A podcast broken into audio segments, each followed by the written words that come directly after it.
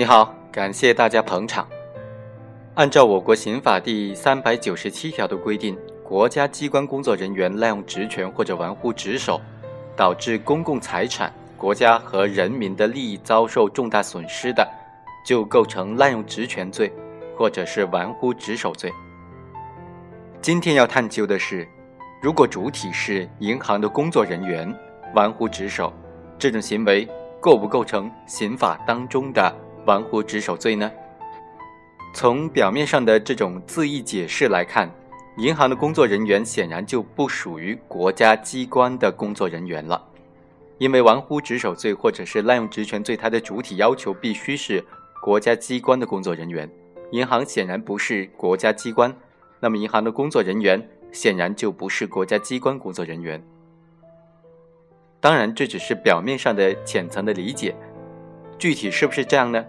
我们要通过具体的案例。看看法院是怎么看待这个问题的，有没有其他的司法解释对这个问题做出了补充的规定呢？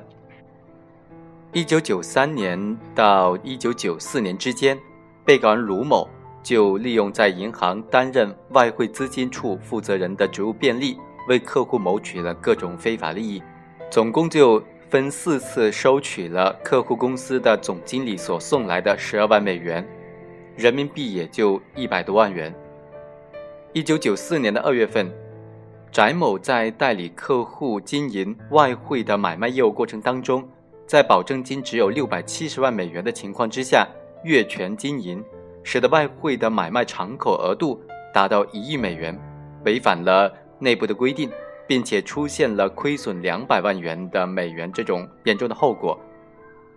被告人翟某为了挽回损失和保护个人的名誉。并没有按照总行有关的规定平仓止损，反而继续加大这种外汇交易的敞口头寸，并且对有关的领导隐瞒的事实真相。一九九四年的十二月份，总行就下发了关于暂停外汇按金交易的通知。这个通知下发之后，被告人翟某拒不执行，导致损失的扩大。经过计算，损失就达到了一点四八亿美元。折合人民币是十二亿多元。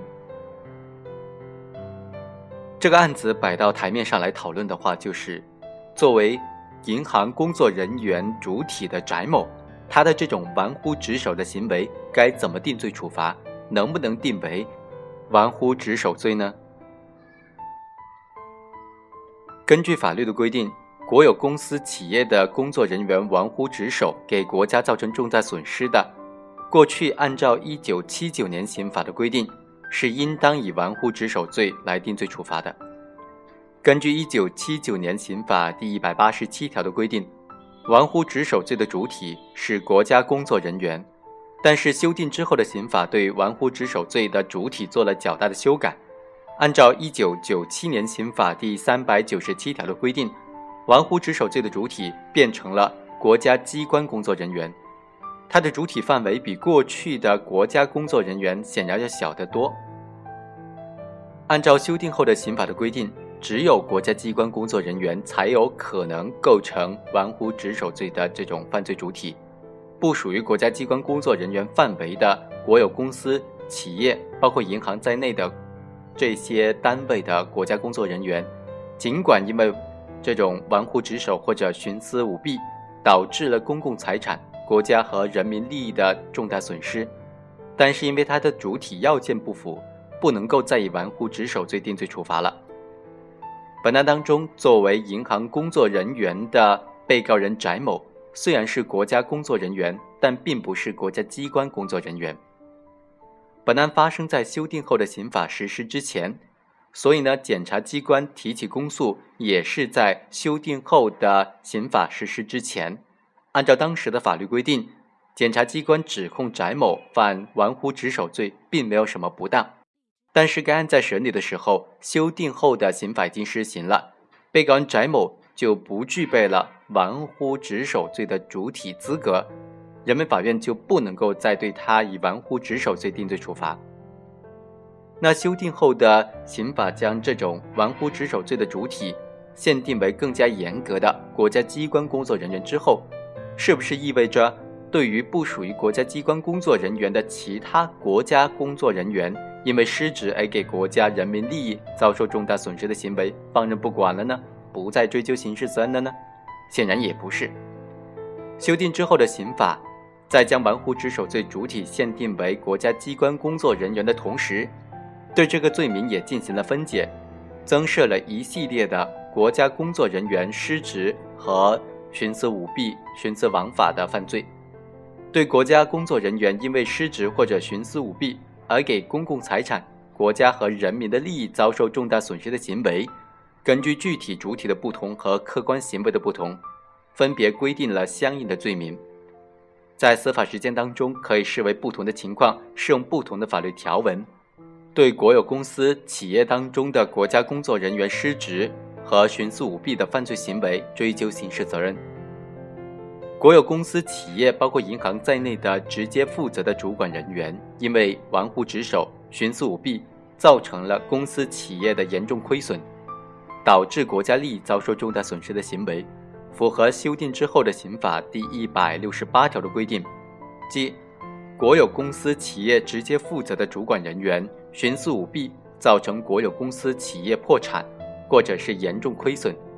导致国家利益遭受重大损失的。则判处三年以下有期徒刑或者拘役。按照该条的规定，就构成了这种徇私舞弊造成亏损罪。构成该罪需要三个基本的条件：第一是主体方面，只有国有公司、企业直接负责的主管人员才能够构成该罪的主体；第二，行为人必须有徇私舞弊的行为，主要是为了私情、私利，隐瞒真相、弄虚作假，进而不履行。或者是不正确的履行自己的职责。第三是已经造成了公司企业严重的亏损，导致国家的利益遭受重大损失。本案当中，被告人翟某是这家银行的外汇资金处的副处长，主管交易科的工作，直接从事代客户经营外汇买卖的业务，属于国有单位当中直接负责的主管人员。他在带客户经营外汇的这种买卖业务时，仅仅为了保护个人的名誉，故意的违法操作、违规操作，对上级隐瞒已经严重亏损的真相，这种就属于徇私舞弊的行为，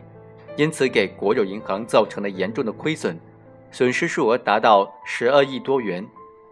他的行为完全符合徇私舞弊造成亏损罪的构成要件。尽管他的行为发生在修订的刑法实施以前，但是按照当时的法律的规定，已经构成玩忽职守罪。本罪在修订后的刑法当中分解为若干的相应罪名。徇私舞弊造成亏损罪的法定的最高刑为三年有期徒刑，而一九七九年的刑法当中，玩忽职守罪的法定最高刑为五年有期徒刑。根据刑法的规定。一审法院以徇私舞弊造成亏损罪对被告人翟某判处有期徒刑三年，无疑是比较正确的。